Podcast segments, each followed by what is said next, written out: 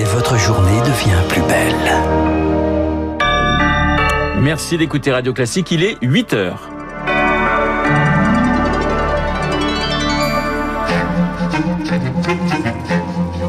7h30, 9h, la matinale de Radio Classique avec Renaud Blanc. Et cette question à la une, faut-il livrer les vaccins en priorité aux villes les plus touchées par le Covid? La question fait débat. Olivier Véran, le ministre de la Santé, se rend aujourd'hui à Dunkerque. Une centaine de policiers en renfort dans l'Essonne. Il était temps pour les syndicats. Deux adolescents sont morts hier poignardés dans le département. Et puis, un monstre sacré du cinéma mis en examen pour viol, Gérard Depardieu. C'est une jeune actrice de 20 ans qui l'accuse. Lui conteste les faits. Le détail dans un instant. Radio. Classique. Et le journal de 8 heures nous est présenté par Lucille Bréau. Bonjour Lucille. Bonjour Renaud, bonjour à tous. Cette question, pour commencer, faut-il réserver les vaccins aux zones les plus touchées par le Covid? Le maire d'Antibes, dans les Alpes-Maritimes, aimerait bien récupérer les doses de la Bretagne, par exemple, où le taux d'incidence est plus faible pour vacciner plus chez lui. Mais prioriser les régions les plus touchées, est-ce vraiment une bonne idée? Pas forcément pour Gilbert Deré de l'hôpital de la Pitié-Salpêtrière à Paris, car le taux d'incidence grimpe partout.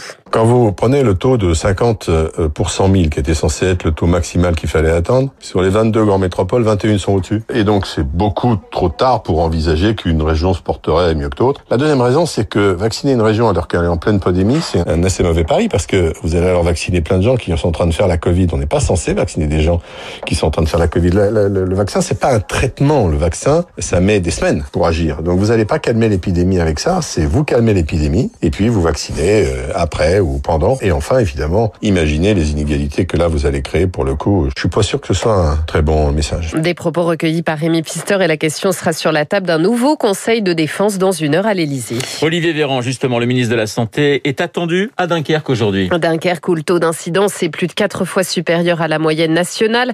Les élus locaux pensent quand même pouvoir éviter un reconfinement comme à Nice grâce à une grande campagne de prévention autour d'un slogan zéro rassemblement, zéro regroupement.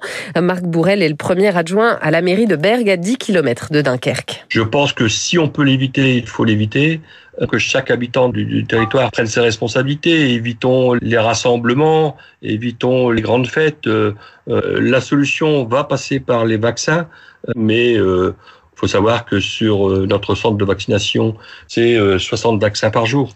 Le territoire de la communauté de communes de, de Flandre, c'est 55 000 habitants, donc ça représente moins de 1%. Bien sûr, on est inquiet. Maintenant, quelles seront les décisions? De toute façon, on les acceptera et puis on les, on les mettra en place. Et face à la hausse du taux d'incidence, la Réunion, elle généralise son couvre-feu de 22h à 5h pour 15 jours au moins. Il était en vigueur dans sept communes de l'île jusqu'à présent. Dans ce contexte, la campagne de vaccination va-t-elle ralentir en France? AstraZeneca livrera finalement moins de doses que prévu en février avant de se rattraper en mars. Le vaccin de l'américain Johnson Johnson, lui, pourrait n'arriver qu'en mai prochain chez nous. Radio Classique, le journal Lucille Bréau. 8h03 sur Radio Classique. Elle a une également une centaine de policiers en renfort dans l'Essonne. Une soixantaine à Dourdan, une trentaine à Boussy-Saint-Antoine. Annonce du ministre de l'Intérieur Gérald Darmanin. Hier soir, en 24 heures, une adolescente de 14 ans et un jeune de 13 ans sont morts poignardés dans ce département lors de rixes entre bandes.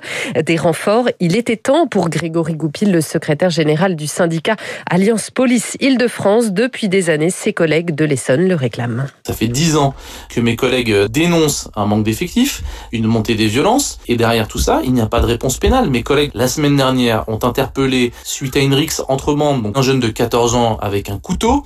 Derrière, il y a un rappel à la loi. Mais il faut impliquer les parents, il faut qu'il y ait des condamnations, il faut qu'il y ait un suivi. Un rappel à la loi, ce n'est rien. C'est attention, il ne faut pas avoir de couteau. Sauf qu'aujourd'hui, on voit les couteaux finissent malheureusement dans les cœurs, dans les poumons, dans les gorges d'autres adolescents. Il n'y a plus de limite. On va pas pleurer des ados décédés tous les jours, c'est pas possible. Des propos recueillis par Marc Tédé a noté que 13 adolescents ont passé la nuit en garde à vue dans ces deux affaires. On en vient, Lucie, à Gérard Depardieu, mise en examen en décembre pour viol et agression sexuelle. On l'a appris qu'hier, une jeune actrice de 20 ans accuse le monstre sacré du cinéma de l'avoir agressée à plusieurs reprises en août 2018, Maxime Lévy. Les faits se seraient produits au domicile de l'acteur. La jeune comédienne d'une vingtaine d'années aurait été violée à deux reprises à six jours d'intervalle. Gérard Depardieu serait un ami de la famille de la victime. La comédienne porte plainte dans la foulée, mais neuf mois plus tard, en juin 2019, l'affaire est classée sans suite par le parquet de Paris. Il faudra alors attendre août 2020 pour que l'enquête soit relancée. Et enfin, le 16 décembre dernier, Gérard Depardieu mis en examen pour viol et agression sexuelle. Des indices graves ou concordants existent selon la juge d'instruction. Gérard Depardieu, lui, conteste les faits et parle de relations consenties. Aujourd'hui, le comédien est libre sans contrôle judiciaire. Maxime Lévy, autre enquête pour viol ouverte cette fois hier par le parquet de Saint-Etienne. Elle vise le pôle France de gymnastique féminine. Les viols présumés auraient été commis dans les années 80 et 90. Radio Classique, 8h05, les sages-femmes manifestent aujourd'hui. Pour réclamer plus de considération et surtout un meilleur salaire après 5 ans d'études, une sage-femme gagne en moyenne 1750 euros par mois. C'est clairement insuffisant vu leur responsabilité pour Anne Carguelen. Elle exerce depuis 40 ans dans les Côtes d'Armor. Les sages-femmes passent par la première année euh, de médecine et ensuite rentrent dans une école de sages-femmes pour quatre années. Très clairement, notre salaire n'est pas à la hauteur ni de nos études ni à la hauteur de nos responsabilités. Quand on fait un accouchement et que l'enfant n'est pas euh, en bonne forme, c'est pratiquer les premiers gestes de réanimation pour pouvoir le faire respirer, pour pouvoir avoir un rythme cardiaque fœtal. Nous sommes responsables de deux personnes au moment de l'accouchement. Propos recueillis par Victorien Louis Laume. Lui est un véritable miraculé. Un bébé de 18 mois a survécu hier à une chute de 10 mètres du quatrième étage d'un immeuble à Saint-Étienne dans la Loire.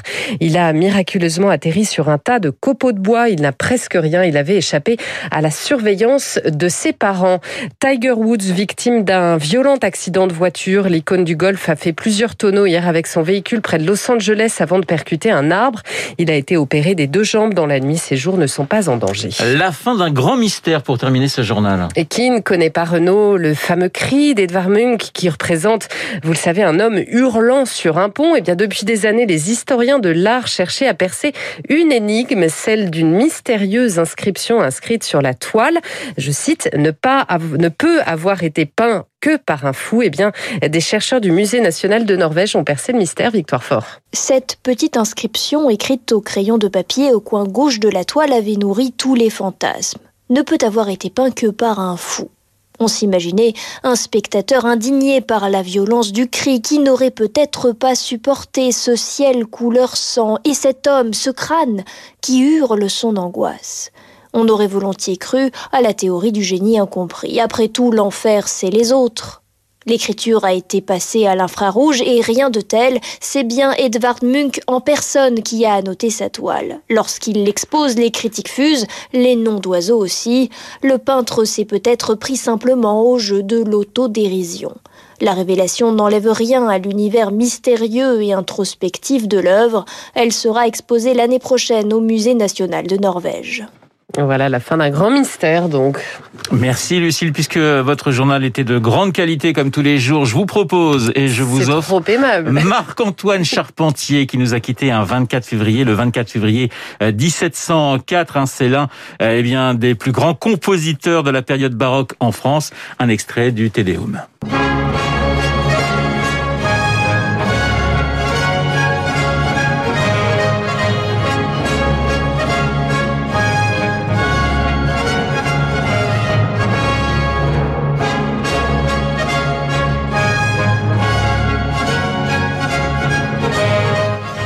Marc-Antoine Charpentier pour nous accompagner à 8h09 sur Radio Classique. Dans un instant, mon invité Hubert Védrine, ancien ministre des Affaires étrangères, qui publie le dictionnaire amoureux de la géopolitique et auparavant l'édito.